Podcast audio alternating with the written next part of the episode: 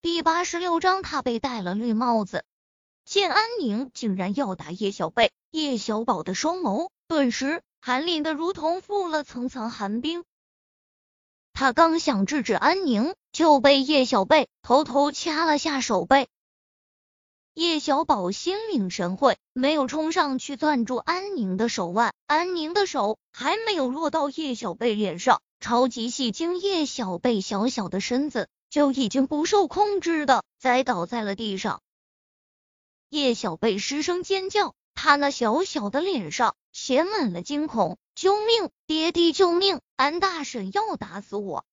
看着在地上痛苦的翻滚的叶小贝，安宁直接惊呆了。他是有洪荒之力吗？他都还没有碰到他呢，他怎么就已经倒在了地上？安宁不敢置信的看了眼自己的掌心，他真怀疑他是忽然有超能力了。好疼，好疼！叶小贝抱住自己小小的身子，蜷缩成一团。他的肩膀不停的抖啊抖，那副模样看上去真是要多么可怜就有多么可怜。安宁还没有弄清楚这到底是怎么个情况，下一秒叶小贝小小的身子就被战玉成紧紧的抱进了怀中。这时候，安宁才终于明白，不是他莫名其妙有了超能力，而是这个小屁孩在故意陷害他。小贝，你怎么样？你哪里疼？我这就让医生过来。爹地，不用这么麻烦了，小贝就是摔了一下，不要紧了。叶小贝无比懂事的对着战玉成说道。说完这话，叶小贝还偷偷对着安宁做了个鬼脸。这个坏阿姨以前总是喜欢陷害查查阿姨，她也要让她尝尝被人陷害的滋味。看到叶小贝竟然还敢对他做鬼脸，安宁直接气炸了。他恨恨的盯着叶小贝：“你别装了，我根本就没有对你怎么样，是你故意在陷害我。”叶小贝装出一副害怕的模样，往战玉成怀里缩了缩：“我错了，我不应该跟爹地回家，我和哥哥这就走。阿姨，你别打我了好不好？你。”安宁差点儿被叶小贝气得吐血，他使劲吸了一口气，才找回了自己的声音。我什么时候打你了？明明就是你故意陷害我，玉成，你不能相信他的话，他不是什么好东西，他在胡说八道。听了安宁的话，战玉成的俊脸更是阴沉的看不到一丝一毫的光。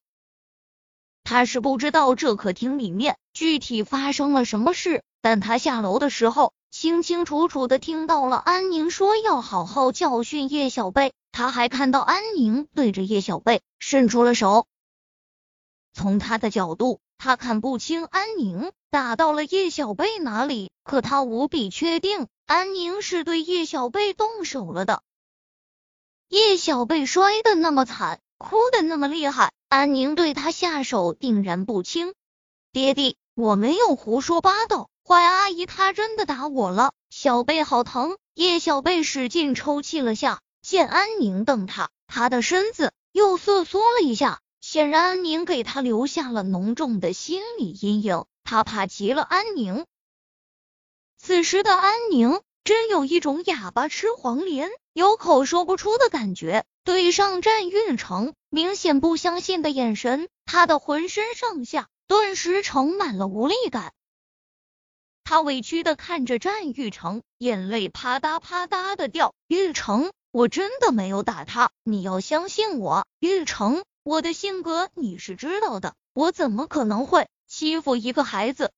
说完这话，他又瞪着战玉成怀中的叶小贝说道：“你告诉玉成，我根本就没有打你，是你在陷害我。”叶小贝瑟缩了下，他怯生生的看了战玉成一眼。随即慌忙低下了头。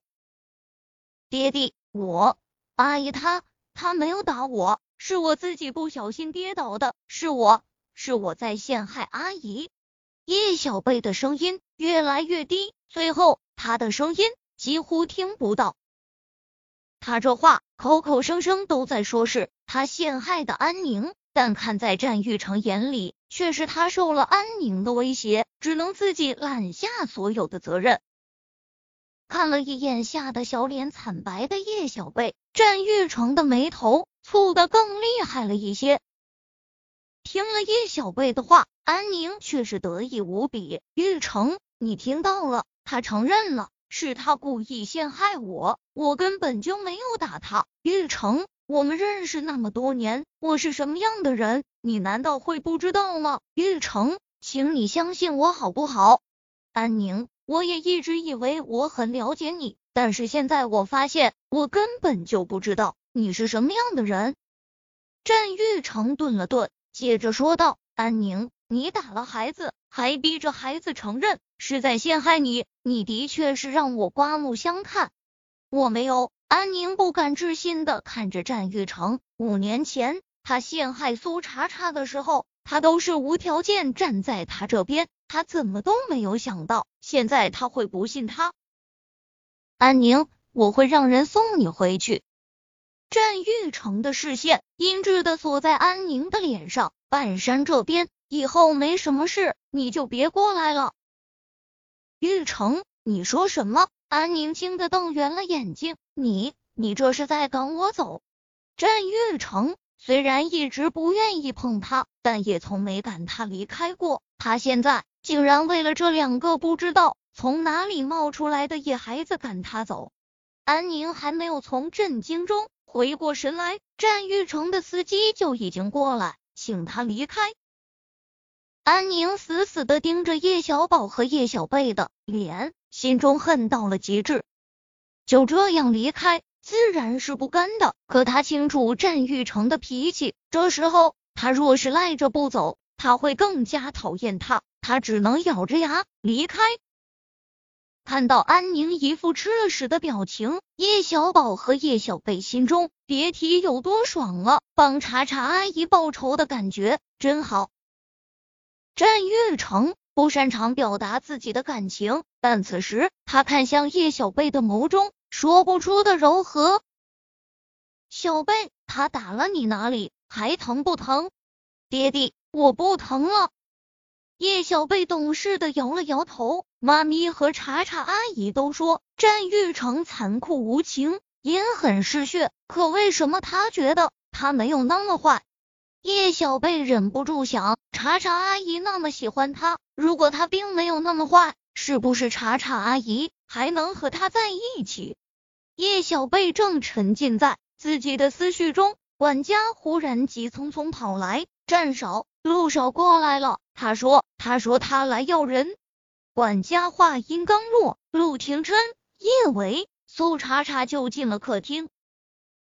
当战玉成看清楚陆廷琛的脸，他的脑袋顿时轰的一声炸开。陆九上了他老婆，他被戴了绿帽子，